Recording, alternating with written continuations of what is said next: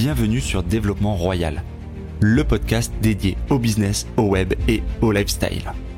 Avec l'ambition de vous accompagner pour vous aider à vous épanouir et à vous développer. Dans cet épisode, j'ai le plaisir d'accueillir Stéphane. À 31 ans, ce développeur de formation a investi dans l'immobilier et a été un des pionniers du co-living en France avec la plateforme hackerhouse.paris. Je vous laisse découvrir son parcours.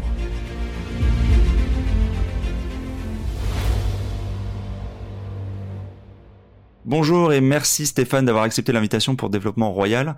Euh, Stéphane, tu as fait plusieurs choses, tu es investisseur dans l'immobilier, tu es à la base développeur, tu es le fondateur d'une plateforme qui s'appelle Hacker House et tu l'un des premiers en France à avoir fait du co-living. On va aborder tout ça au cours de cet épisode, ça promet d'être assez riche. Euh, pour la blague, c'est la troisième fois qu'on enregistre, donc je pense que c'est enfin la bonne.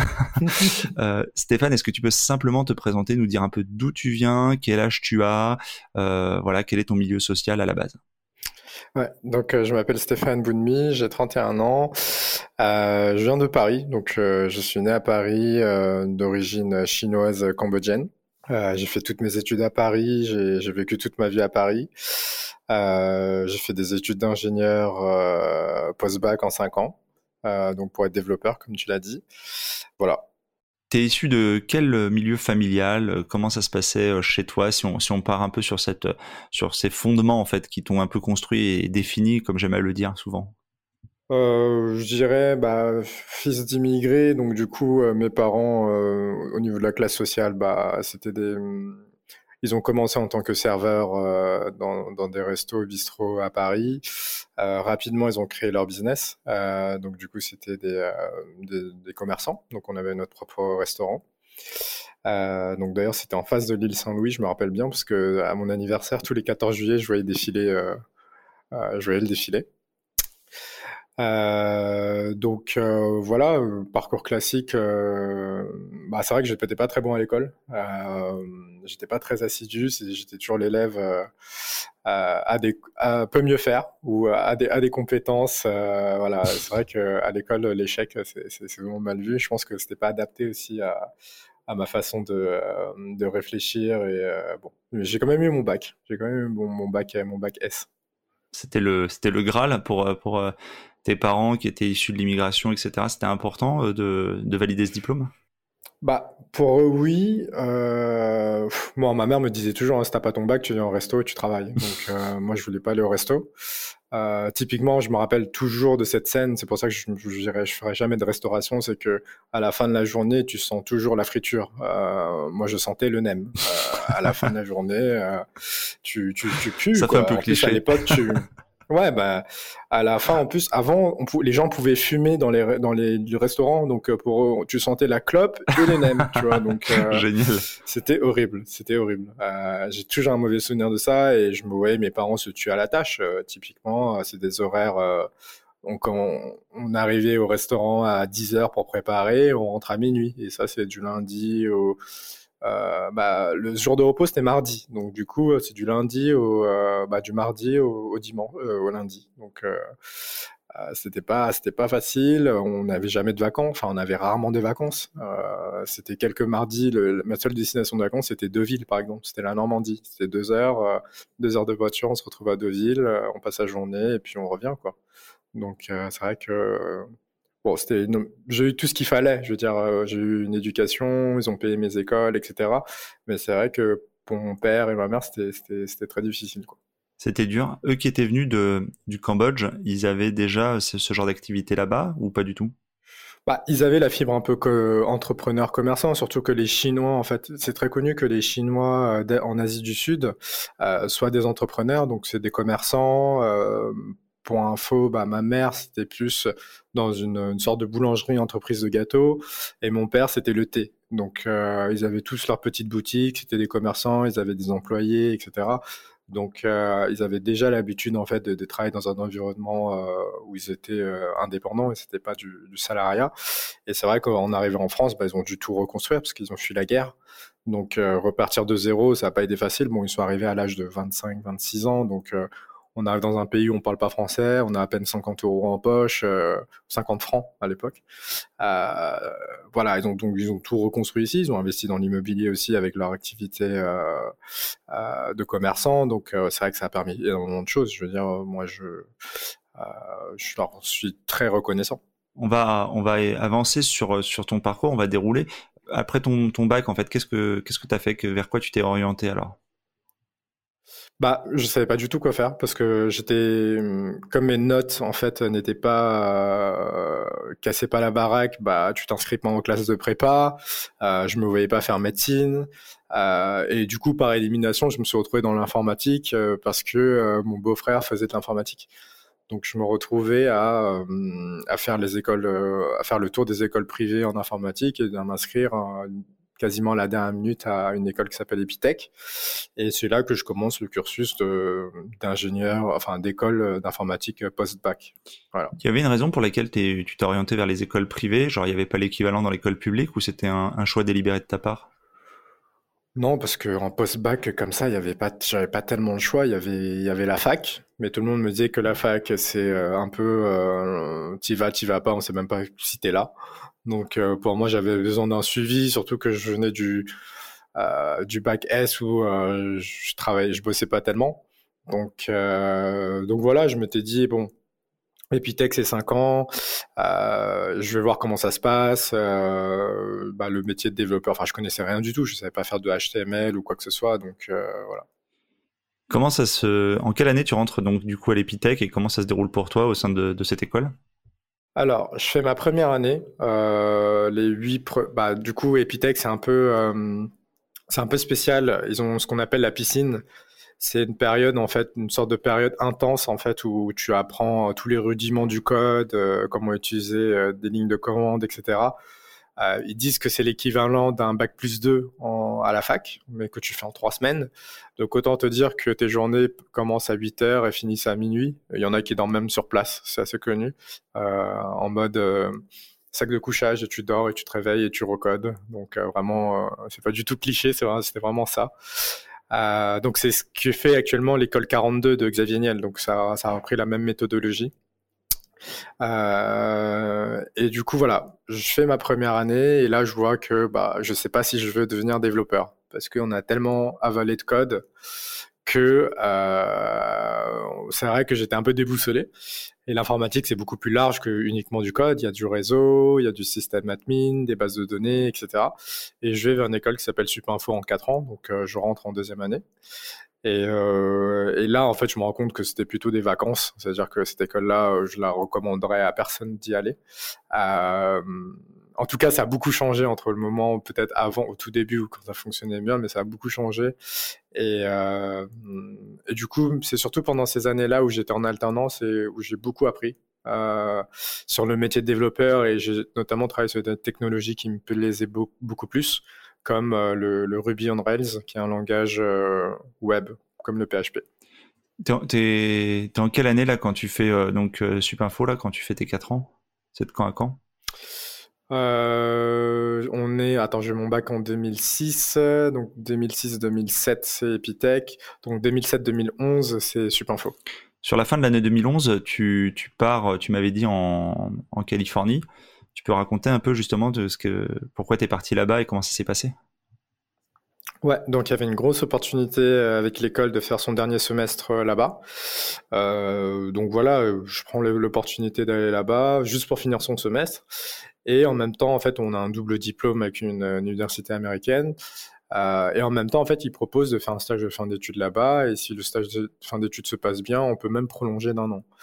Euh, donc du coup, moi, j'ai rapidement voilà cherché à, à faire un stage là-bas parce que je pense que c'était une, une, une, expérience intéressante.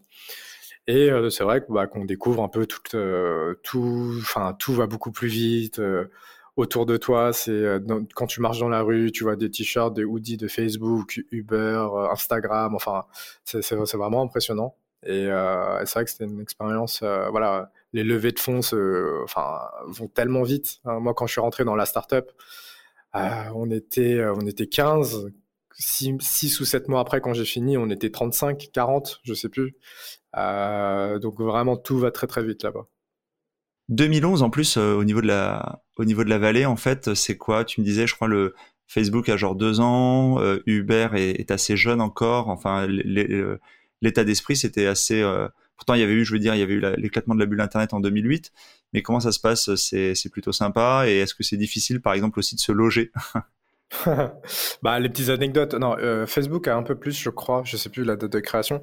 Mais par exemple, Uber, c'était une application pour commander des limousines noires pour aller au resto et en boîte. On utilisait Uber juste pour ça et pour voir la voiture se déplacer sur la carte. Euh, c'était ça qu'on, l'utilisation qu'on faisait d'Uber. Instagram, c'était une petite application avec les photofiltres, euh, une application faite par trois, trois ingénieurs dans, dans un petit bureau. Donc euh, voilà, c'est, vraiment vraiment à cette époque-là, en 2011. 2010-2011. Et euh, ouais, donc le logement, bah, c'est horrible. Enfin, c'était pas si horrible que ça à l'époque, euh, mais euh, je sais que c'est devenu de pire en pire. Euh, nous, typiquement, on était en coloc avec euh, deux, deux autres personnes de ma promo. Euh, on était dans un 80-90 mètres carrés. C'était donc un 4 pièces. non, non, 1, 2, 3, 4, ouais, 4 pièces. Et on était un peu excentré de la ville. On était sur Sunset, donc tout le monde nous rigolait quand, quand je disais que je venais de Sunset parce que quand je prenais le tram, bah tout le matin, tu te tapes le brouillard en fait de la ville, mais le brouillard vraiment épais. Tu vois même pas à 5 mètres devant toi. Euh, c'est comme dans la série Charmed, de, la série avec les sorcières là, bah, c'est la même chose. C'est tous les matins tu te tapes le brouillard. Et euh, donc il y a vraiment un microclimat sur San Francisco. Tout le monde pense que c'est le soleil, euh, la plage et le surf, mais non, c'est un microclimat. On est dans un climat où il fait froid le matin et le soir il fait très froid. le midi il peut faire chaud c'est vraiment un climat assez spécial. Et en loyer, on était à, euh, je crois qu'on était à 900 dollars par personne, ce qui faisait ouais, euh, quasiment 3000 3000 euh, dollars pour un 90 mètres carrés, je crois, là-bas. Et ce qui était plutôt pas cher, parce que maintenant, pour un studio ou une chambre au centre-ville, ça doit être dans les 2000, 2500 dollars, même plus. Je, je connais plus les prix du marché. Comment tu faisais toi pour euh, pour te loger? Je veux dire, quels étaient tes revenus euh, quand tu étais à ce moment-là en Californie en tant que stagiaire euh, d'une école en, fin de cursus? Bah, En tant que stagiaire, là-bas à l'époque, on était à moi je touchais 3400 dollars net ce qui faisait du 55 000 à l'année, si on, met ça à l'année. Donc euh, voilà, même en payant mon loyer euh, et en allant au resto et, euh, et, en allant faire du shopping toutes les deux semaines, je m'en sortais bien, j'arrivais à mettre des sous de côté. quoi. Et est-ce que tu es rentré, parce que du coup, tu as fait six mois ou tu as poursuivi avec le un an en plus, ou tu es rentré en France entre-temps, tu as fait quelque chose? Euh, ouais, j'avais prolongé d'un an, mais j'ai pas pu rester pour des raisons familiales. Du coup, je suis rentré euh, 3, 4, 4, mois après. Donc, euh, ouais. Ok. Et euh, quand tu es, euh, es rentré, du coup, euh, c'est là que tu as été confronté à l'obligation de, de faire ton premier achat immobilier. c'est ça. Donc, tu as, repris, as repris la résidence de, de, de tes parents. ça a mm. été compliqué, je crois. Bah ouais, euh, déjà c'est compliqué parce que euh, bon déjà il y avait une histoire de succession, euh, donc du coup bah quand tu rentres en France, tu viens d'être diplômé, le notaire te dit bah bravo vous commencez votre vie active avec X milliers d'euros de dette. c'est pas non plus la, la, joie. donc du coup voilà, forcé de, j'allais pas repartir comme ça aux États-Unis, j'aurais pu repartir, mais je me suis dit bon j'ai stabilisé les choses ici, euh, je vais trouver un job euh, et puis je vois comment ça se passe. Donc euh, à la base, c'était vraiment euh, temporaire. En, en, trois semaines, j'ai, enfin, j'ai fait quelques, j'ai fait deux entretiens, je crois, et j'ai eu un job au bout de trois, en moins d'un mois. c'était pas très loin de chez moi, donc c'était, c'était pratique. Et du coup, j'étais développeur, on appelle ça développeur full stack en, en, Ruby, typiquement, je, développais, je savais faire à la fois tout ce qui était interface, mais tout ce qui était base de données aussi. Donc euh, voilà, j'ai commencé à travailler euh, en rentrant en février 2000. Alors, oh là là, c'est février 2012, je crois, si je te dis pas de bêtises. Ouais, t'as été obligé de rentrer par rapport au souci de la, famille et puis de faire face directement à bah, une succession et puis avec tout ce que ça concerne et, et puis bah voilà. Euh, alors que c'était pas forcément préparé, t'avais pas forcément les connaissances, etc. T'as dû, t'as dû, t'as dû prendre le taureau par les cornes, comme on dit. C'était quelque part aujourd'hui c'était malheureusement c'était peut-être une euh, la, façon la plus la plus brutale mais aussi ça t'a beaucoup appris euh, cette expérience là euh, et ça t'a vachement obligé de te mettre le pied à l'étrier quoi derrière ça t'a donné je veux dire envie justement de de réussir ou de monter des choses pour justement toujours toujours aller de l'avant ouais je pense que c'est ça moi je l'ai pris comme comme un, comme un obstacle à passer, en fait. Je me suis dit, bon, c'est vrai que quand tu es aux États-Unis, tu, tu dépenses ce que tu gagnes et tu te soucies pas d'autre chose quoi. Tu tu penses pas à la fiscalité, tu penses pas euh, à investir. Je pense que à partir du moment où tu vis très bien ta vie et que tu regardes pas les étiquettes euh, euh, des prix, etc., tu te poses pas la question d'aller investir, de d'aller plus loin. Mais c'est vrai que j'avais l'envie d'entreprendre, ça c'était clair et net, parce que quand tu es développeur, que tu as la capacité de créer des choses depuis ta chambre d'étudiant, euh, ça donne, ça fait rêver tout le monde. Et puis les, Zuckerberg et compagnie aussi. Donc euh, c'est vrai qu'en rentrant, bah, tu te confrontes à la réalité. Euh, tu connais même pas qu'est-ce que c'est que des droits de succession. Pourquoi sur l'appartement où on habite, on doit payer X milliers d'euros.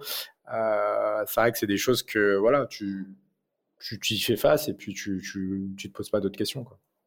Tu démarres dans cette boîte donc où tu es recruté en tant que en tant que dev. Tu Comment ça se passe en fait cette immersion, toi qui as quand même euh, des ambitions du coup personnelles? Tu avais déjà créé des business d'ailleurs euh, en, parallèle pendant euh, toute ta période d'études, etc. ou pas du tout? Si, si, j'avais carrément lancé plein de trucs en parallèle à mes heures perdues après mon boulot et le week-end. typiquement, j'ai fait un, site de, on appelait ça du dropshipping du coup.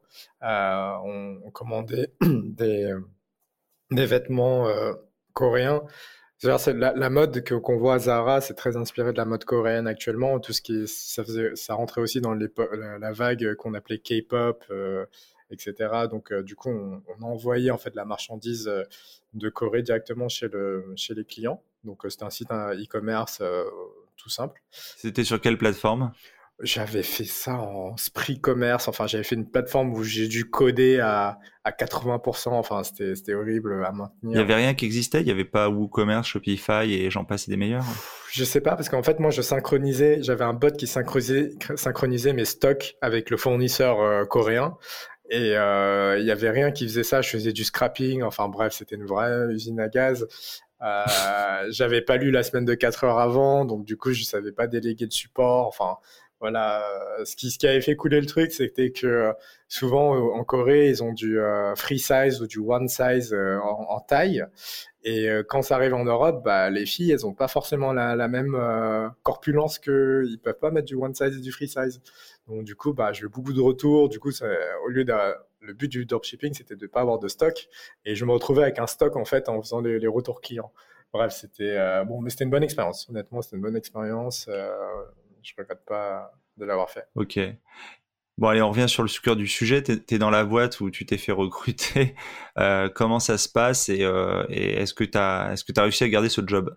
Euh, ouais, donc j'ai travaillé trois ans, pendant trois ans et demi, sachant que pendant, ouais, pendant ces trois ans et demi, j'ai quand même... Après, ouais, j'ai l'anecdote, c'est que tous les midis, en fait, au bout d'une quinzaine de jours, un, mois et demi après avoir commencé mon, job, euh, je commençais à ramener en fait ma gamelle pour bah, faire des économies. Et c'était ma mère qui m'avait dit ça. Elle m'a dit bon bah euh, t'as tes tickets resto, mais bon ça serait bien de ramener aussi ta, ta bouffe parce que euh, euh ça commence à revenir cher. Je fais ok. Et euh, en ramenant ma gamelle, en fait, mes, mes collègues m'ont dit mais ça a l'air bon ce que tu manges. Est-ce que tu pourrais nous en ramener? On aimerait bien goûter. Donc j'en ramène un jour, voilà, pour deux collègues. Et ils me disent, bah écoute, euh, nous on est prêt à te payer euh, si tu nous ramènes euh, trois, quatre fois par semaine. Et en fait, à partir de là, pendant deux ans, en fait, je ramenais deux sacs entiers de, de, de, de bouffe. J'étais un peu le Deliveroo avant l'heure, quoi. Donc ou le Frischti, si tu veux. Toi qui voulais pas bosser dans la restauration, te voilà, te voilà en train de faire le Deliveroo dans la boîte, quoi. C'est vrai, mais il y avait le côté, on n'avait pas besoin d'être planté là et attendre les clients. C'est-à-dire que ma mère, elle se lève à 6 heures le matin, juste avant d'aller à la piscine, bah, elle prépare les plats et puis moi, je les ramène. Donc, euh, pour moi, c'était un trajet que je, que je faisais déjà. Et, tu livrais combien de plats, là, globalement? 5, 5 à 6 par jour, je pense. Et euh, les gens me payaient entre 7 et 8 euros, je crois, quelque chose comme ça. Et comment ça se passe au niveau de ta boîte? C'est passé crème euh, ça... Non, t'as pas fait de vague T'as juste le CEO qui arrive et qui me dit Bon, bah écoute, t'as monté une boîte au sein de ma boîte, quoi. Donc, euh, en rigolant. en rigolant. Ouais, il était client aussi ou pas? Euh, Quelques fois, mais pas trop. Pas trop. Euh, C'était plus les gens de mon équipe euh, ou le, bah, le, la, la R&D qui, euh, qui mangeaient. Mais, mais voilà. Et comment les gens te payaient euh, Ils te payaient euh, en PayPal, en Stripe Comment ça se passait? Il y avait un... Alors, non, pas de Stripe. Il y avait, bah, il y avait des fois en juste en monnaie, mais après il y en avait aussi en Bitcoin. Donc à l'époque où le Bitcoin ne valait pas pas grand chose. Donc, euh... Donc là, tu es millionnaire en Bitcoin. je, je dirais pas ça, mais euh... mais c'est vrai que ouais, ça a fait quelques Bitcoins. Ouais.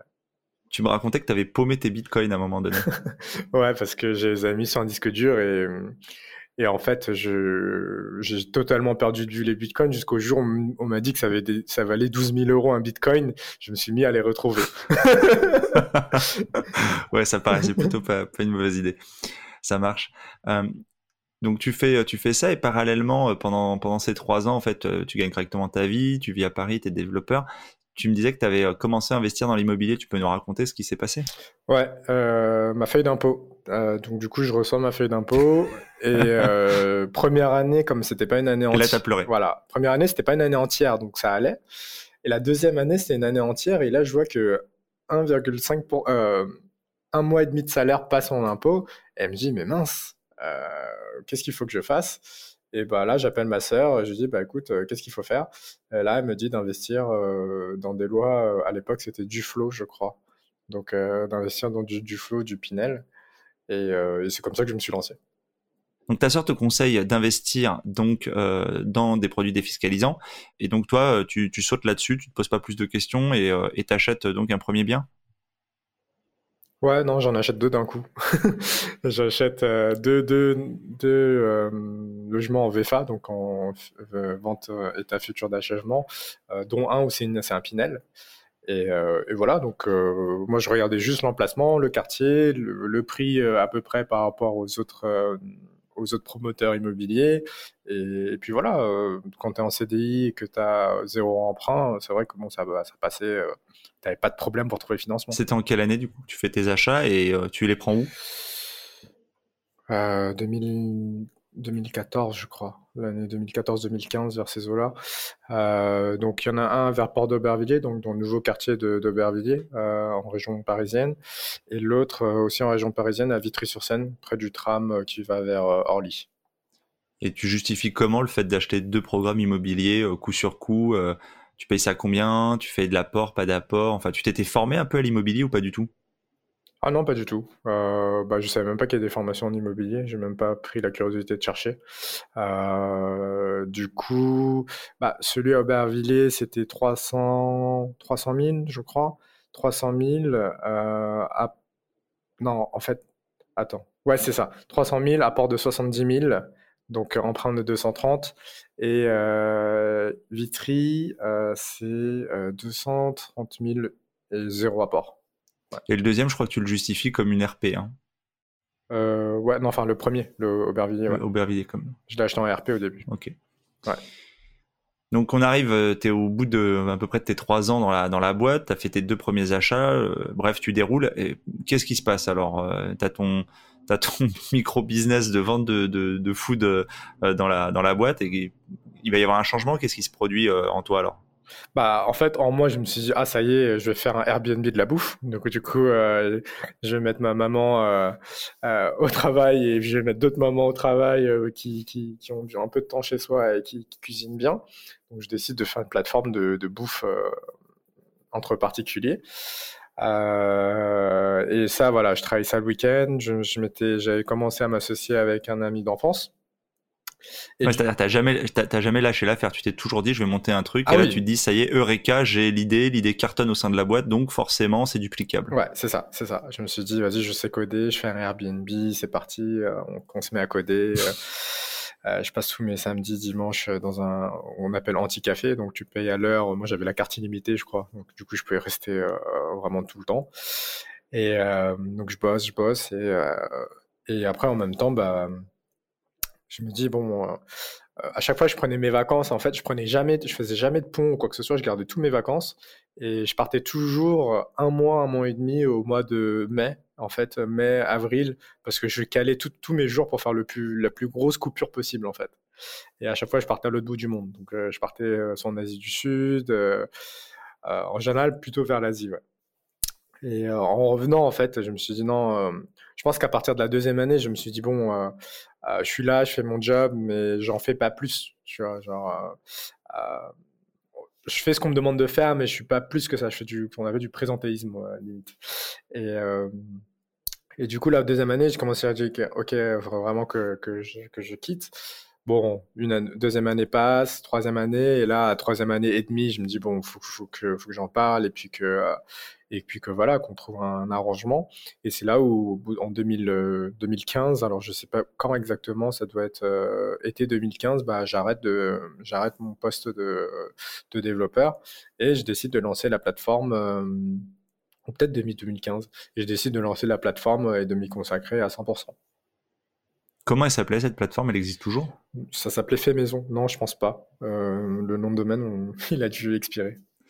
Et quand tu, tu, fais donc une rupture conventionnée, tu te retrouves euh, à toucher ton chômage en disant bah de toute façon j'ai ce délai pour lancer euh, pour lancer la plateforme et cartonner, c'est ça? C'est ça. J'ai deux ans. Euh, je me suis pas posé de questions. Je euh, je me suis pas non plus posé la question d'avoir un plan B, de me dire ok je retrouve un, un travail si euh, si au bout des deux ans j'aboutis pas.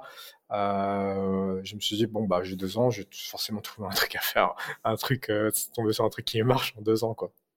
Sachant que tu avais quand même une forme de pression, parce que si je me souviens bien, euh, comme c'est quand même que la troisième fois qu'on refait l'enregistrement, tu as des potes au boulot qui disaient que tu étais complètement malade, tu avais pris deux ans cours, tu avais quand même une grosse charge d'emprunt sur le dos avec euh, tes deux achats immobiliers euh, défiscalisants. Ouais, j'avais euh, j'avais quasiment 2000 euros d'encours par mois. Euh, donc ouais, tous mes potes me disent mais t'es fou, tous les gens qui prennent un prêt immobilier sur 20-25 ans, ils travaillent pendant 20-25 ans. Et euh, moi, je me suis pas plus inquiété que ça. Je me suis dit, bon, j'arriverai à louer, j'arriverai à, trouver un coin où dormir. Euh, voilà, je... c'est vrai que ça m'avait pas fait plus peur que ça, en fait. Le, les obstacles que les gens euh, te formulaient, le, comment dire, le, pessimisme des gens, t'as jamais affecté euh, au cours de que ce soit ta scolarité, tes projets, euh, euh, tes achats, etc.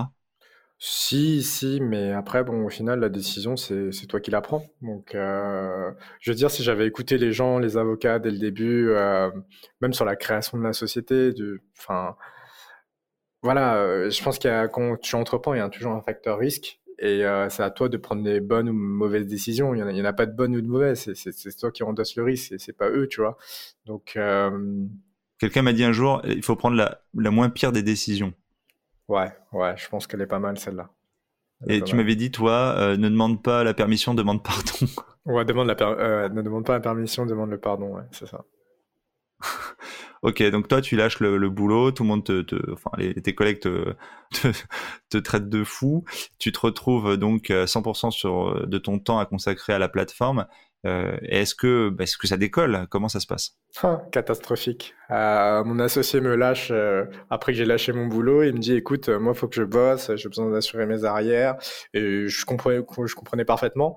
Sauf qu'il me le dit deux mois après. il, est, il se met en silence radio, quoi. Donc. Mais, attends, je, je, te coupe, je rebondis. Mais ça aurait changé ta décision de quitter la boîte ou pas? Si, si dès le départ, le mec t'avait dit "Je te lâche?" Non, non, je pense pas. Je pense du pas. coup, pas de panique. Alors quand ça se produit, tu, tu... Ouais, parce que je me suis dit, en fait, le boulot, je l'ai vraiment lâché parce que euh, quand le dimanche soir, tu regardes Capital et tu te dis, putain, demain c'est lundi, il faut que je bosse, et que quand tu arrives lundi matin, tu te dis, euh, oh putain, euh, vendredi, euh, c'est dans, euh, c'est dans six, six jours, tu vois. Donc à partir du moment-là, je me dis, ouais, je peux pas conduire toute ma vie comme ça et, et me, et me lamenter, en fait. T'étais pas aligné sur le truc que tu fais 80% de ton temps, quoi. Ouais, mais en soi, j'avais une équipe géniale. Enfin, c'est un environnement génial. je veux dire, c'est juste que je sais pas, je sais pas comment l'expliquer, mais j'arrivais pas à, à, trouver une envie qui fasse que, bah, euh, à 3 ans, 4 ans, 5 ans, 6 ans, 7 ans, je serais toujours aussi motivé, quoi. Ok. Alors, du coup, le mec te lâche, ça fait deux mois que tu es parti de la boîte, et euh, qu'est-ce que tu fais à ce moment-là? Bah là, je, je décide de m'entourer de gens. Donc, du coup, je commence à faire des événements de start-up. Je rejoins des hackathons, je rejoins. Euh, des événements comme ça pour rencontrer du monde, parce que je savais très bien que pour aller loin, enfin, il fallait des, associés. un, hackathon pour pour les auditeurs qui connaissent pas le, milieu, moi tu me l'as expliqué, mais tu, tu peux leur, tu peux simplement dire ce que c'est? En gros, c'est sur une période de, euh, en général, c'est 36-48 heures, voire un peu plus, euh, où on travaille sur un projet. On donne, les gens donnent un projet et puis euh, une thématique, et puis c'est trouver un projet sur lequel on travaille en équipe et on le présente à la fin. Donc c'est quelque chose qui est très courant aux États-Unis, qui s'est aussi développé ici. Et on travaille vraiment sur des projets qui sont des projets externes. souvent, c'est organisé par des grands groupes. Du coup, bah, tu as la bouffe, etc. comprise. Et à l'occasion de ces événements, est-ce que tu rencontres des gens intéressants, des gens qui t'aident en fait justement à faire grossir ta, plateforme? Bah, pas, directement, c'est-à-dire que c'est des gens avec qui tu bosses un week-end et tu vois que le feeling passe bien et donc du coup tu les rencontres après. Euh, mais c'est à ce moment-là aussi que beaucoup de gens me parlaient d'une formation qu'on appelait le growth hacking et que, que je connaissais pas du tout. Euh, typiquement, c'est d'allier des compétences de développeur avec ceux d'un marketeur pour euh, vendre plus vite, etc. Est-ce que Airbnb a utilisé à l'époque pour grossir? Et, euh, et, voilà, c'est comme ça que j'ai intégré en fait une formation. Euh, alors là, c'est pareil, la formation, euh, il fallait, fallait la payer aussi. C'est-à-dire que j'avais pas du tout prévu ce coup-là quand, quand j'étais dans mes deux ans de, de chômage. Et d'un coup, on te dit, bah écoute, c'est 3000 euros. Et ouais, c'était 3 ou 4, je sais plus. Pour combien de temps de formation? Pour, alors c'était un an et c'était trois jours par semaine ou quatre jours par semaine. Après, ce qui me plaisait beaucoup, c'était que tu viennes avec ton projet et on travaille sur ton projet. C'est-à-dire que bah, tu viens, tu présentes ton projet et puis euh, euh, les expériences, les, c'est, un cas pratique en fait. C'est pas on t'apprend, on te donne plein de théoriques et puis euh, tu te démerdes. Là, c'est tu viens avec ton projet, tu présentes tes expériences que tu as fait, eux ils te débriefent et toi en vrai tu repars chez toi, tu fais tes expériences, etc., etc c'est pas forcément excessif rapporté au coût à l'année et par rapport, euh, on va dire, s'il y a vraiment de la qualité de, contenu, la qualité des équipes pédagogiques, etc. C'est quand même pas si mal. Bah, ils étaient assez convaincants et puis euh, The Family a un environnement, le lieu était assez spécial. Euh, C'était les seuls à faire ça à l'époque, donc euh, donc honnêtement, tu dis bon, enfin la formation c'est un investissement sur soi-même. Tout le monde te dira c'est le meilleur des investissements. Puis je, suis d'accord. Donc euh, au final non, ça ça m'a énormément débloqué. Surtout j'ai eu beaucoup de déclics euh, euh, sur l'entrepreneuriat que que j'aurais eu pendant des années si j'avais jamais été jamais pris cette formation. Et alors qu'est-ce qui se passe au sein de, de la structure? Est-ce que vraiment tu euh, moi, moi, je connais l'anecdote, mais est-ce que tu peux raconter un peu ce qui se passe? Au bout de combien de temps tu, euh, le, déclic se passe justement? Euh, donc voilà, au début on fait, voilà, on, suit les, les, un peu les cours théoriques, etc. Ils nous expliquent des expériences euh, euh, que eux ils font sur du, du, du growth hacking. Euh, moi, genre, je refaisais mes pages web, etc. Et ça prenait pas trop, honnêtement, ça prenait pas. Et, et un soir. Ça a duré combien de temps, ça, en fait? Ça, ça euh, je te coupe, excuse-moi, mais ça a duré combien de temps cette partie-là en fait? Ça a duré quelques semaines, quelques mois, quelques, quelques semaines, quelques mois, un ou deux mois. Parce qu'en fait, tu sors de ton. À l'été, tu m'as dit 2015 à peu près de la boîte. Tu, au bout de deux mois, ton associé te lâche. Toi, tu te mets à enchaîner les événements pour, euh, hmm. pour euh, on va dire, t'entourer de personnes qui vont t'aider en fait à venir on va dire casser le, plateau de verre en fait d'être connu et, et, de lancer vraiment le, ta plateforme à une grosse échelle. Et, là ça dure combien de temps en fait? Genre tout 2015 tu, tout le reste de 2015 tu déroules sans forcément euh, quand est-ce que tu rentres en fait chez The Family par exemple? Je crois que c'était septembre 2015 euh, je crois que c'était septembre 2015 et puis en fait, notre but, c'était de trouver la, traction, comme on appelle ça. C'est de faire venir des, des, des, visiteurs sur ton site et voir s'ils s'inscrivent ou s'ils adhèrent à ton service. Et, euh, moi, j'avais beaucoup de mal là-dessus. Alors, pour, pour, les auditeurs, qu'on soit clair, hein, c'est-à-dire avoir euh, le trafic, quel qu'il soit, arriver à générer ce trafic, euh, et derrière, pas forcément d'ailleurs payant, hein, même du trafic naturel, et puis derrière d'arriver aussi à convertir, c'est-à-dire d'avoir effectivement sur les gens qui viennent, euh, qui, les adhèrent à ton offre et à ta proposition d'offre, etc. Exactement. Et donc tout ça, tu lances ça, donc tu arrives fin 2015, tu me dis que tu, tu refais pas mal de théories, de pratiques, etc. Ça t'amène jusqu'à quand? Quand est-ce que combien de temps ça déroule avant qu'il y ait un changement euh, qui s'opère? Alors, euh, novembre 2015, en fait, je me rappellerai de, cette, de cet après-midi-là. Euh, un ami à moi vient me voir et me dit, euh, on était dans le même espace de coworking, il me dit, écoute, tu viens, on ouvre une hacker house. Alors moi, je le regarde, je lui dis, mais qu'est-ce que c'est qu'une hacker house? Et il me dit, bah écoute, c'est une maison où tu as des développeurs, des, entrepreneurs qui vivent, dorment et travaillent, enfin, qui travaillent, dorment et, vivent. Et je regarde et je fais, mais comment tu connais ça? Il fait, bah, écoute, il y a la série Silicon Valley sur HBO. Et, c'est exactement ça. Et, ça nous fait rigoler. Et je dis, écoute, tu sais très bien qu'une idée, ça n'a aucune valeur. on nous le répète depuis le début à The Family. dans ce cas-là, on fait une page web et on voit ce que ça donne. Donc, on plus, enfin, 30 minutes après, on commence à acheter le nom de domaine. J'ai acheté le nom de domaine hackerhouse.paris euh, qui était disponible. Et on commence à faire le site.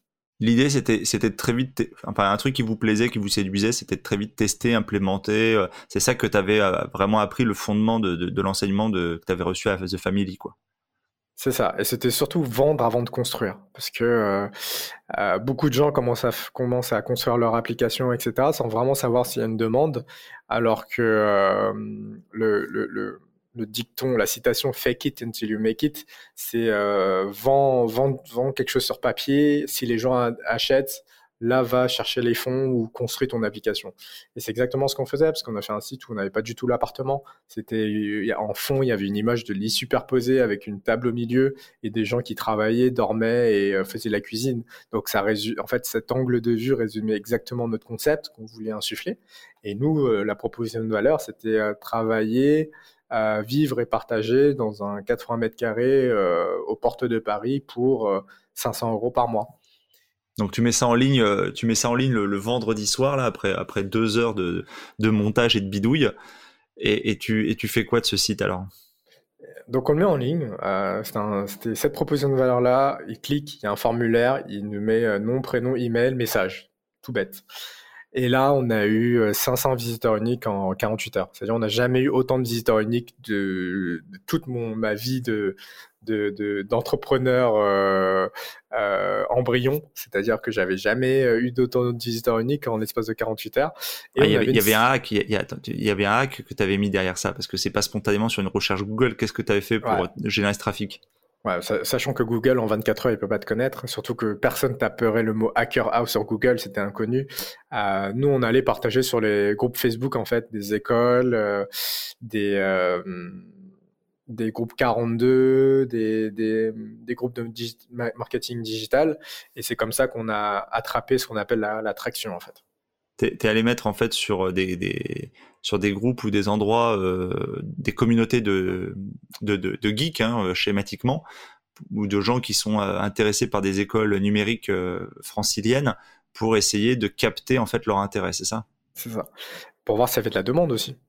Donc euh, nous, on avait 50 personnes. Et la boum. Ouais, il y avait 50 personnes qui t'envoient des messages et qui te disent, bah écoute, moi je suis prêt à emménager le mois prochain.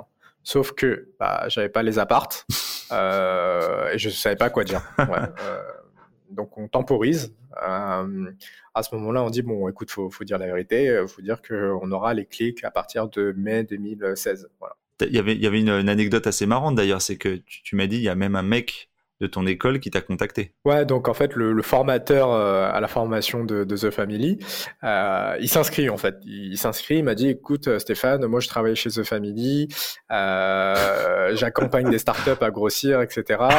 Je, lâche mon appart le mois prochain, moi je suis chaud pour revenir à cohabiter avec toi et les autres. Euh, et, en fait, bah, le lendemain qu'il m'a envoyé le message, moi je passais à The Family. Il savait pas qui était derrière parce que des Stéphane, il y en a peut-être plein. Donc du coup, je passais à The Family et je présentais mes expériences que je faisais sur ma plateforme. Et d'un coup, je dis bah sinon j'ai essayé ça aussi. Et j'ai commencé à mettre le site en fait sur le euh, l'écran géant qui est derrière nous. À chaque fois qu'on passe au tableau, en fait, on a une sorte d'écran géant, on branche notre ordi.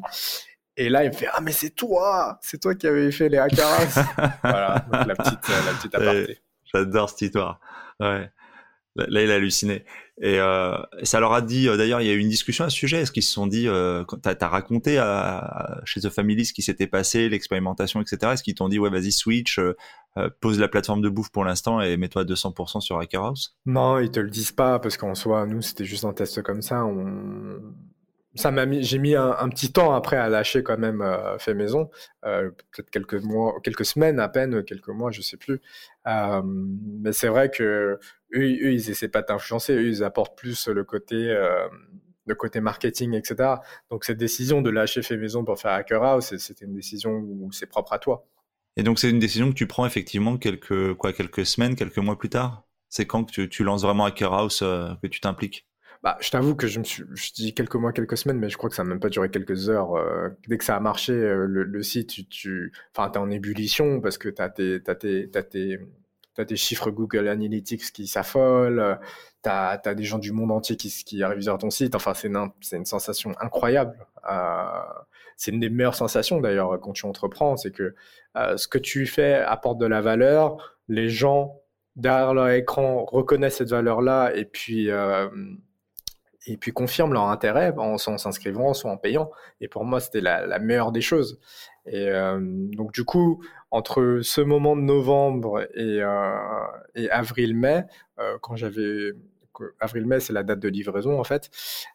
Bah, il y, y, a un temps de latence et c'est vrai qu'on s'était dit bon, ce qu'on fait, c'est surtout orienté communauté. Et euh, pendant ce temps-là, en fait, on organisait des dîners chez ma mère, donc euh, tous les des dîners, des brunchs en fait. Donc euh, des gens de l'extérieur venaient manger chez nous, on parlait start-up, etc. Les gens repartaient. En même temps, on présentait le concept de Hacker House. Donc il y en avait qui sont venus au brunch et qui après ils ont intégré la maison, d'autres non. Mais en tout cas, ça permet de, de créer cette communauté-là. Ça permet aussi de vérifier finalement les profils, parce que tu as des gens qui sont venus au brunch qui finalement euh, pensaient qu'ils correspondraient au profil et ils se sont rendus compte qu'ils n'avaient pas du tout envie d'intégrer une hacker house. Bah, oui et non, parce qu'après, c'est vrai qu'ils ne voyaient pas l'appartement, parce que là, c'était juste un endroit où on prenait un dîner ou un brunch. Donc, euh, donc c'était, c'était pas, ça voulait pas dire grand chose, mais c'est vrai qu'après, il y a des gens qui, euh... après, il y avait des gens qu'on voyait aussi, qu'on, avec qui on pourrait cohabiter ou pas. Donc, euh, c'était aussi un bon moyen, en fait, de, de, faire un repas et de mieux connaître les personnes avant qu'ils habitent pendant 3-4 mois. Quoi. T'avais combien de personnes en fait avant la réception? Parce que t'as as décidé de faire la house dans l'appart d'Aubervilliers, dans les 75 mètres carrés, c'est ça? C'est ça, c'est ça. Euh... T'avais combien de personnes en liste d'attente pour euh, pourquoi pour, pour finalement combien de lits euh, C'était quoi un peu tes métriques? Euh, On avait à peu près entre 50 et 100, je pense, dans la liste d'attente. Mais après, je me suis vite rendu compte que des gens qui voulaient emménager en décembre 2015 avaient déjà trouvé quelque chose en fait en mai 2000, mai juin 2016. Donc, euh, ça correspondait surtout à une question de timing aussi. Donc, du coup, on devait relancer une acquisition, c'est-à-dire retrouver en fait des, potentiels euh, colocataires. Mais c'est vrai que comme on était assez certain de ce qu'on avait fait avant, quand on refusait une annonce, en fait, euh, on avait tout de suite immé immédiatement beaucoup de réactions. Donc, euh, donc en fait, c'est ça. Quand tu trouves cette réaction-là facilement, tu sais que tu vas fournir peu d'efforts en fait pour aller chercher euh, des, clients, enfin des colocataires en l'occurrence. Donc euh, là sur Aubervilliers, bah, au début, moi j'ai habité pendant huit mois, je pense huit mois, un an avec eux. Bah, pour comprendre un peu comment ça se déroule. Et, euh, du coup, on est arrivé sur une capacité de 8 lits. Donc, en fait, c'était un T4. On a, sacrifié une chambre pour faire un bureau euh, privé pour que les gens qui veulent travailler, bosser tard la nuit, bah, ils puissent bosser. Et du coup, on s'est retrouvé avec deux lits superposés par chambre. Voilà. C'est la vraie auberge espagnole, quoi. C'est le dortoir euh, façon euh, le dortoir montagnard version euh, urbaine, en fait. C'est ça, c'est ça. Nous, on voulait juste euh, un environnement pour bosser, travailler, euh, et que voilà, il y avait femmes de ménage, tout était meublé, euh, et un endroit pour dormir, et surtout des gens avec qui partager les hauts et les bas. Fais-nous un peu rêver là. Quelles étaient, quelles étaient un peu les, rentabilités, les taux de remplissage là pour les auditeurs qui qui parfois ont, du 4%, euh, les meilleurs font du 10%, et ça, ça donnait quoi un peu tes métriques sur du Hacker House? Alors, euh, les métriques, alors par, par personne, c'était c'est 560. Euh, en taux de remplissage, on est quasiment euh, à plus de 90, je pense. Il n'y a, a, que le mois d'août où on est rempli à 50%, mais aussi le reste de l'année, euh, c'est tout le temps rempli. Euh, on est à peu près à une renta... Pff, attends, après impôt, ça doit être euh, entre 10 et 11, je dis pas de bêtises, je me rappelle plus euh, exactement, mais ça faisait, euh, oui, ça faisait un cash flow de à peu près de 1500. Euh, à peu près de 1500 ouais. euros de cash flow sur un appartement à, à 300, 300 k aux portes de Paris. Voilà, c'est ça, c'est ça. Du coup, ils partagent quoi? Ils partagent une salle de bain? Non, il y a. Je commence à avoir des ratios. C'est que une salle de bain, euh, enfin une salle de douche, une toilette, ça fait quatre personnes en fait. Euh, donc là, c'est deux douches de toilette et euh, une cuisine américaine avec un frigo américain, c'est huit personnes. Au-delà, il faut que tu doubles, tu commences à penser à doubler les unités, comme le frigo surtout. Donc ta House euh, livrée, en fait, tu as, pu, euh, as commencer à dégager des revenus euh, qui, ont, qui, sont arrivés au bon moment, puisque tu allais, quoi, t'allais, t'as vite resté un an, en fait, avant la fin de ton chômage? Ah, je me rappelle plus exactement, mais c'est vrai que. Parce que du coup, t'es en, es en mai, avril, avril 2016, t'es parti été 2015, donc ouais, si ça, ça, ça te fait un an. L'année suivante, tu continues à développer la plateforme, et en fait, il s'est passé un truc, c'est que dès le début de ta carrière, tu me disais, t'as eu des publications, t'as eu, euh, as eu des médias qui sont intéressés à toi, et ça, et du coup, ça t'a apporté aussi un autre type de trafic. C'est ça. Euh, du coup, t'as tous les euh, Le Monde, Figaro, Parisien, euh, etc., qui s'intéressent à ce concept. D'abord d'un point de vue sociétale, de comprendre pourquoi des jeunes sont prêts à lâcher leur studio et à vivre euh, euh, dans un environnement où il y a très peu de vie privée et, énormément de partage. Donc, euh, c'était aussi comprendre ce phénomène-là. ce phénomène aussi que le numérique a, un peu révolutionné par rapport au travail. Et là, ça, ça, ça, ça s'approche aussi dans le, sur le côté habitation.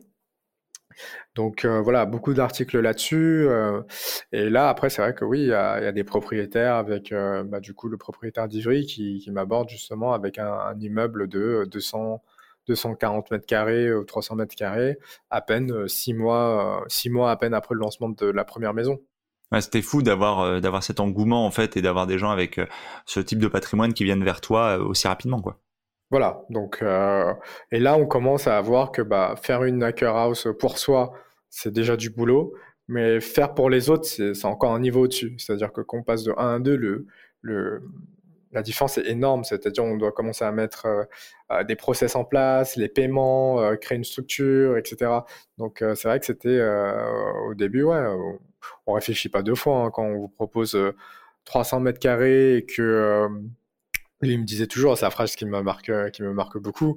C'est, il me dit, bah écoute, euh, donc euh, je viens, je visite, et il me dit, bah écoute, moi je suis suédois, je suis pas français. Tu me dis euh, demain si si c'est bon pour toi, tu me dis tes conditions, et et puis après-demain, je t'envoie un entrepreneur pour faire les travaux. Voilà, c'était ça. Le mec, il se décide très rapidement. C'est quoi son cœur de métier à lui?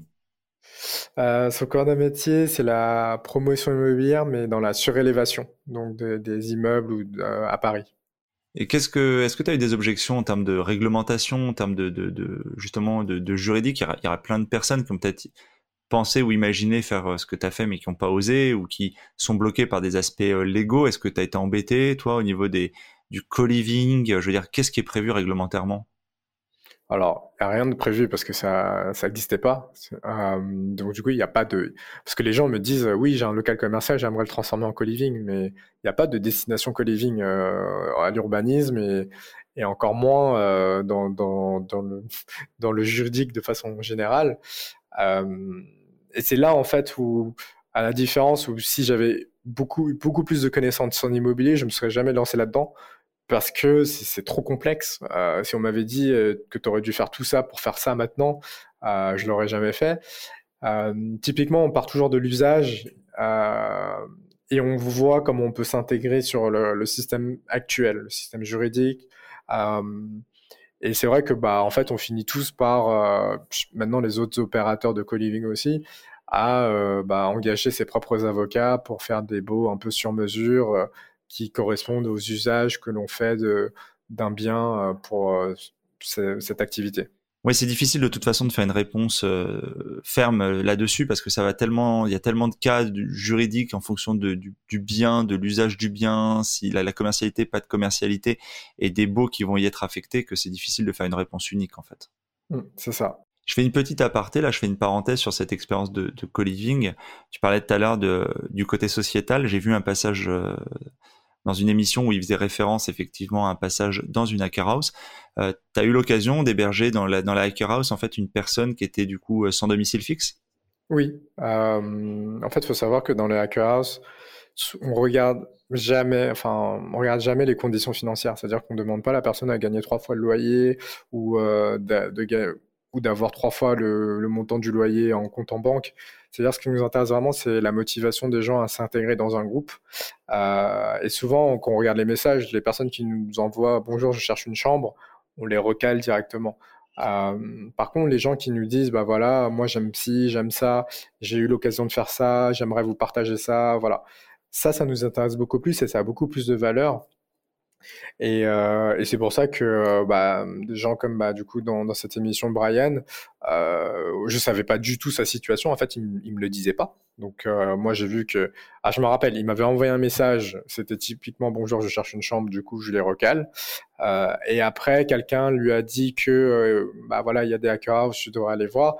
Il s'est montré, et puis il m'a dit il était à côté, il s'est montré, du coup on a discuté, et j'ai vu vraiment bah, dans ses yeux que euh, voilà, il voulait vraiment, il avait vraiment l'envie, même s'il n'arrivait pas à l'exprimer. Et euh, c'est à partir de ce moment-là, j'ai dit bon bah pourquoi pas, tu vois. Donc euh, du coup c'est vrai que ça a permis des gens qui n'auraient pas pu accéder justement à un toit euh, de pouvoir euh, s'immerger. Lui aussi voulait lancer quelque chose, donc du coup je lui ai dit bah écoute t'es au bon endroit parce que nous, c'est ça qu'on cherche à faire. Et, euh, et, voilà, donc il a vécu plusieurs mois avec nous et du coup, maintenant, il est intégré chez euh, Station F, qui est un incubateur de, de Xavier Niel. Et, euh, et c'est vrai que bah voilà, c'est comment maintenant il explique bah, comment il passe de la rue euh, à l'entrepreneuriat et les étapes par lesquelles il est passé. Et euh, c'est pour ça qu'il me mentionne dedans. C'est vrai que j'étais un peu touché parce que même moi, je je savais pas que euh, il allait dans ce genre d'émission et ils m'ont demandé de faire une petite vidéo aussi pour euh, voilà. En tout cas, c'était les personnes à qui il était reconnaissant et qui remercie et voilà, j'en faisais partie. Effectivement. Donc, on essaiera de mettre, si possible, le lien si ça intéresse les gens, parce que son projet est intéressant et puis euh, c'est incroyable de voir effectivement qu'avec euh, la détermination avec laquelle il a réussi à, rebondir. Donc, après cette petite parenthèse, là, je vais revenir sur euh, Akaros continue de se développer. Tu, tu, mets en place des process. Tu disais, tu vas automatiser les choses et de là va naître aussi l'envie de lancer un, un, entre guillemets un sous-produit de la Hacker qui va être Lewis. Est-ce que tu peux nous expliquer comment est né Lewis?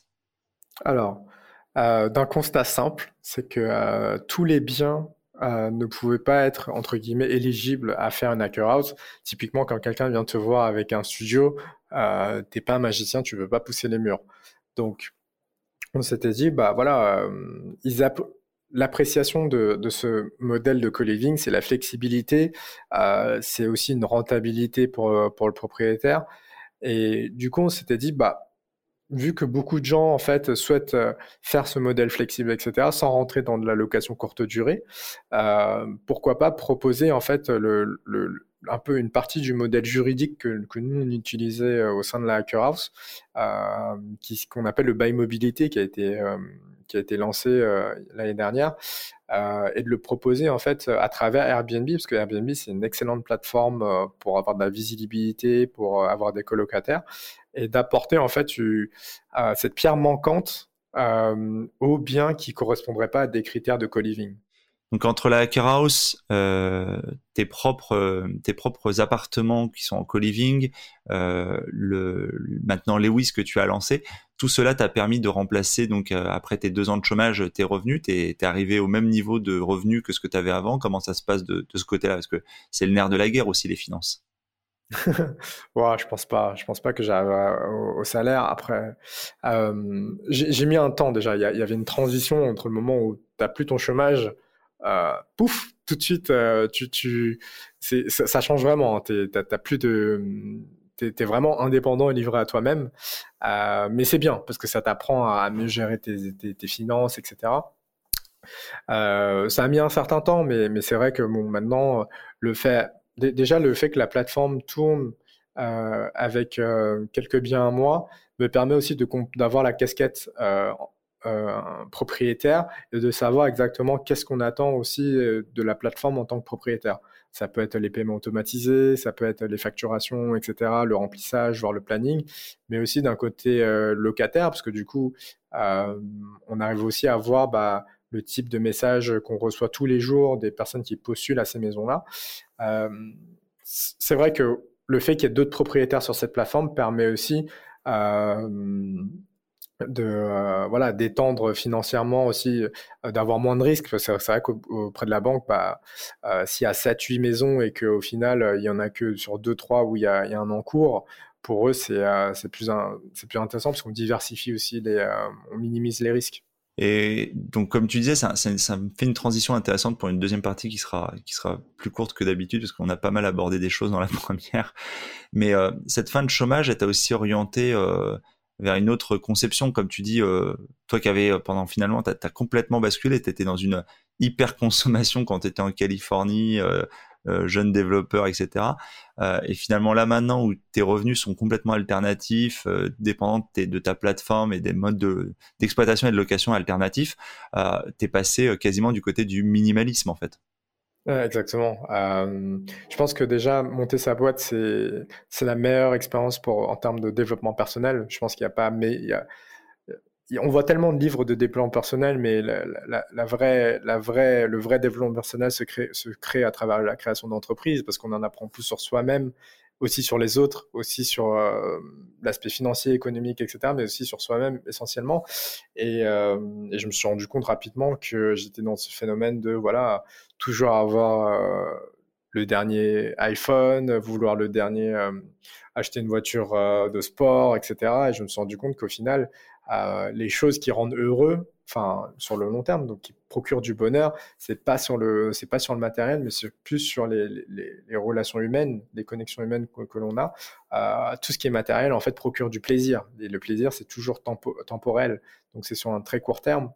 Et euh, je me suis vite rendu compte de ça et je me suis rendu compte aussi que j'avais pas besoin forcément d'avoir une grande maison ou quoi que ce soit pour, pour être heureux. Et là, c'est pour ça qu'on tend plus mon prochain objectif, c'est de vivre dans une tiny house. C'est-à-dire qu'une euh, tiny house, typiquement, c'est ça a été créé, introduit par la crise des subprimes aux États-Unis, lorsque tous les, tous les beaucoup d'Américains ont perdu leur maison, qui sont en moyenne entre 105, 120 et 200 mètres carrés.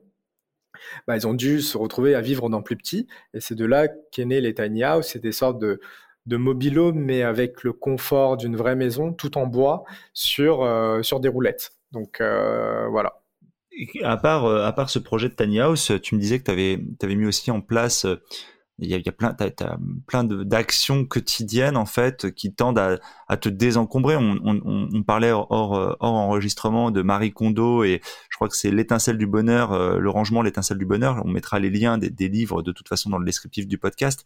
Euh, tu, tu, tu, tu m'as dit que tu, tu donnais les vêtements, euh, tu, enfin voilà, tu, enfin, ce qui me fait c'est pas que tu donnes les vêtements, mais tu me disais, tu as vraiment appliqué, c'est-à-dire tu touches les vêtements pour savoir si c'est des vêtements importants ou pas pour toi. Tu peux nous expliquer un peu euh, Ça faire rire les auditeurs. C'est même pas les vêtements, c'est chaque objet en fait. En fait, faut toucher l'objet pour savoir si on, parce qu'avant de ranger, en fait, ça sert à rien de ranger si on a trop de choses, on ne pourra pas les ranger. Et euh, Marie disait, il faut, il faut, faut faire le tri, il faut jeter euh, pour pouvoir ranger. Donc du coup, j'ai commencé à, dire, bah voilà, faut toucher les objets pour savoir s'ils procurent de l'émotion. Et euh, c'est vrai que bah, quand je touche mon vélo électrique, ça me fait des émotions. Euh, quand je touche mon Mac ou mon téléphone, ça le fait. Par contre, bah voilà, le t-shirt que j'ai mis deux fois dans l'année, bah, il me procure rien du tout. Et, du coup, c'est comme ça que bah, je fais le tri et que je donne à Emmaüs tout ce que j'ai pu accumuler durant mes mes, 31 années, et qu'au final, bah, ça me permet de, vivre bah, avec moins de choses et, en, et me soucier de moins de choses aussi. Euh, si on regarde un peu bah, pourquoi Zuckerberg euh, ou Steve Jobs, bah, ils s'habillent toujours de la même façon, c'est parce qu'ils ne veulent pas prendre de micro-décisions qui les fatiguent en fait à devoir dire voilà qu'est-ce que je dois mettre aujourd'hui ou qu'est-ce que je dois manger aujourd'hui. Donc euh, dans ta vie d'entrepreneur, tu as, besoin de prendre des décisions uniquement quand c'est important et il faut pas se fatiguer pour des petites choses comme ça qui peuvent de prendre de la, fatigue intellectuelle. T'en es même arrivé, tu me disais, pour éviter de penser à quoi tu manges, à faire du batch cooking. Tu peux nous raconter un peu? Exactement, c'est la, la recette miracle parce que je pense qu'on a tous le même besoin, c'est de manger. Euh, le batch cooking, c'est de cuisiner pendant deux heures. Enfin, c'est vendu comme deux heures, mais on le fait toujours en deux, trois heures, voire trois heures et demie, euh, le dimanche ou le samedi pour tous les repas de la semaine.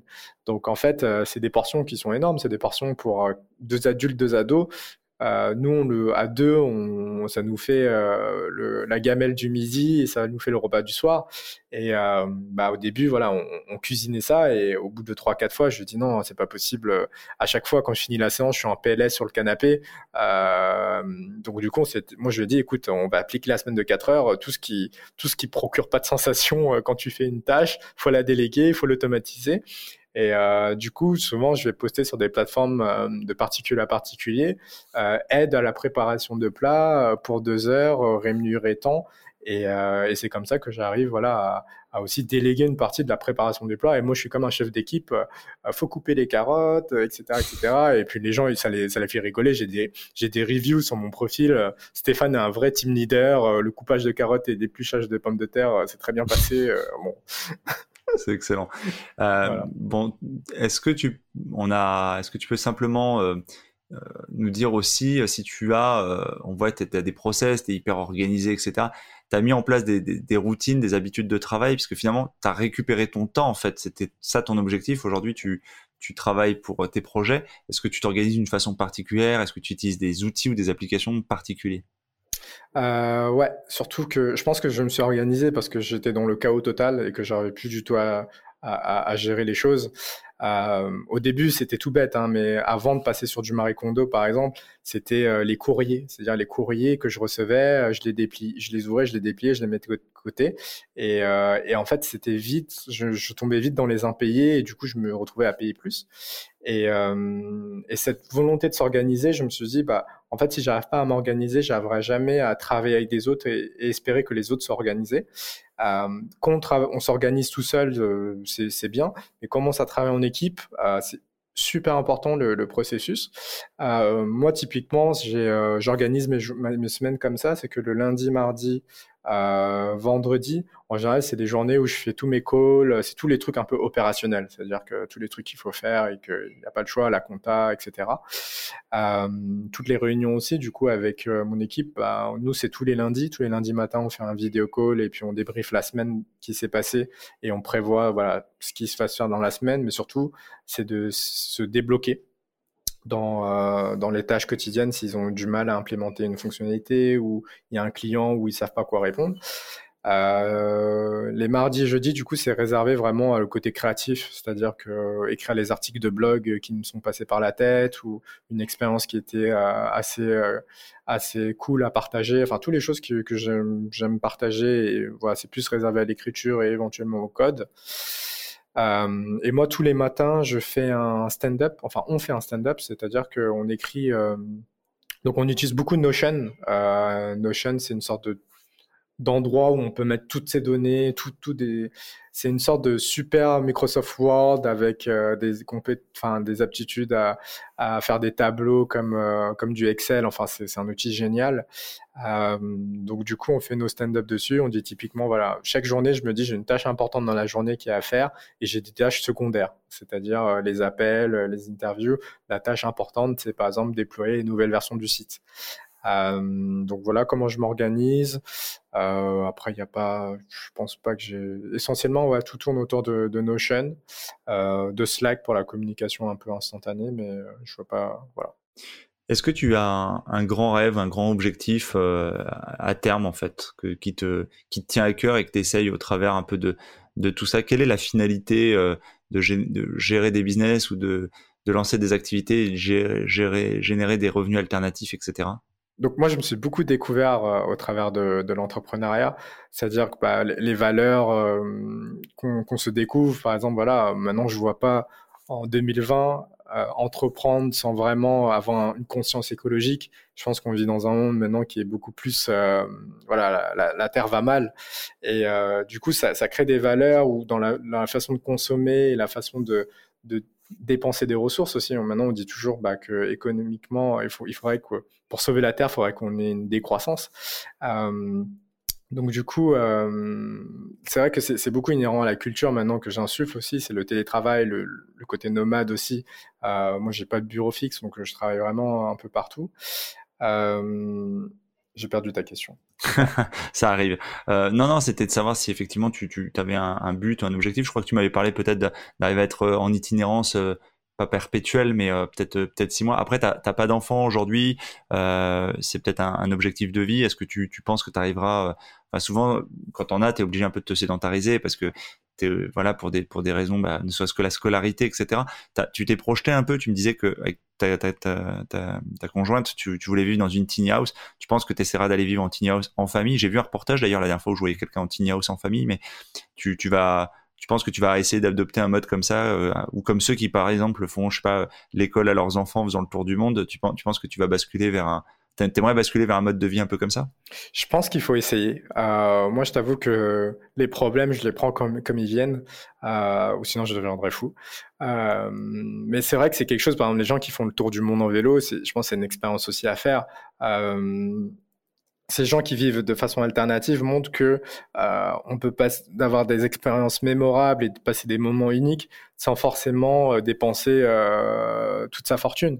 Donc euh, clairement là, le, but aussi c'est de un, des projets de vie qu'on a, c'est d'acheter un terrain, faire construire une petite maison écolo et, et, et, faire une maison d'hôte et à côté et autour mettre des tiny house pour pouvoir voilà avoir cette flexibilité là de c'est vrai que quand on fait du batch cooking on y a pensé on, la cuisine d'une tiny house est trop petite euh, mais du coup pour cuisiner dans la maison et vivre dans une tiny house c'est le, le, bon compromis euh, mais voilà je pense que euh, c'est un objectif où voilà toujours vivre sans forcément abîmer ce qu'on ce qu'on a autour de soi c'est euh, l'une des euh, des, des, des, valeurs, des, des, principes que, que j'ai euh, depuis, depuis quelques temps.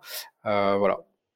Super. On arrive à la fin de l'épisode. Euh, Stéphane, est-ce que tu peux conseiller, enfin, quels sont les livres que tu lis en ce moment? Et est-ce que tu peux en profiter pour nous parler euh, peut-être des citations que tu as particulièrement aimées ou inspirées? Enfin voilà, si tu as des conseils lecture euh, et des citations comme, comme traditionnellement je demande en fin d'épisode.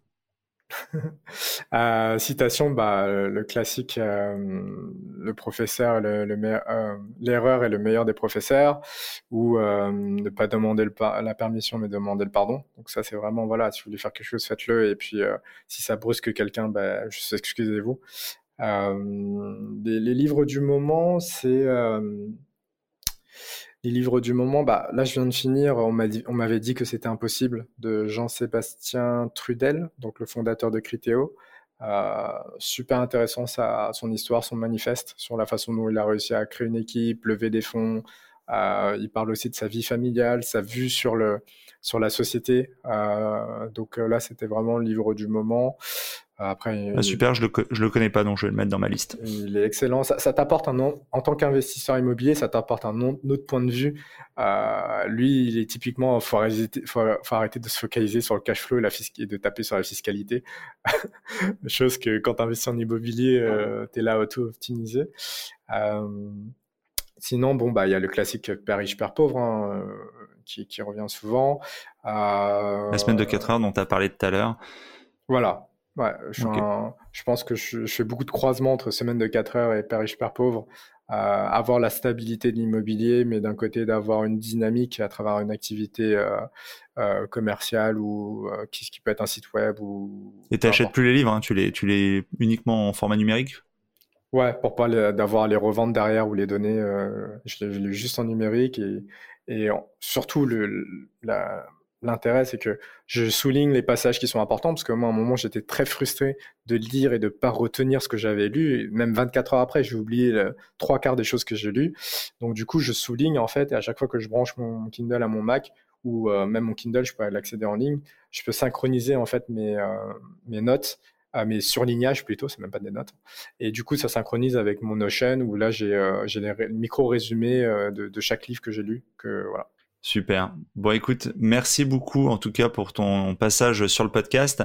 Et puis, euh, n'hésite pas à revenir vers nous pour nous, nous parler de l'évolution un peu de, de, tes différents projets et, et des tiny house. Ça marche. Merci à toi. Merci. À bientôt. L'épisode est maintenant terminé. J'espère que vous l'avez apprécié, qu'il vous a inspiré. Si oui, pensez dès à présent à vous abonner. Et si vous voulez m'aider à faire vivre ce podcast, alors je vous invite à laisser un commentaire ou une évaluation sur iTunes ou sur la plateforme que vous utilisez. Cela me permet d'améliorer le contenu et de le faire connaître à un plus grand nombre de personnes. Et pour vous remercier de votre aide, je ferai chaque mois un tirage au sort parmi les nouveaux contributeurs et j'offrirai une heure de coaching ainsi qu'un bon d'achat de 20 euros sur Amazon. Le nom du gagnant sera publié sur Facebook. Vous pouvez bien sûr me retrouver sur ma chaîne YouTube ainsi que sur Facebook, Twitter et Instagram. Je mettrai les liens dans le descriptif de l'épisode et sur le site internet www.développementroyal.com. Je vous dis à bientôt pour de nouveaux épisodes. Si vous êtes arrivé à la fin de ce podcast, alors permettez-moi de vous proposer un passage à l'action. Si vous voulez apprendre à vous organiser pour devenir plus efficace dans votre business et dans votre vie, alors dans ce cas, inscrivez-vous à ma formation Super Organisée. C'est simple Il vous suffit de suivre le lien dans le descriptif de l'épisode ou sur le site www.développementroyal.com.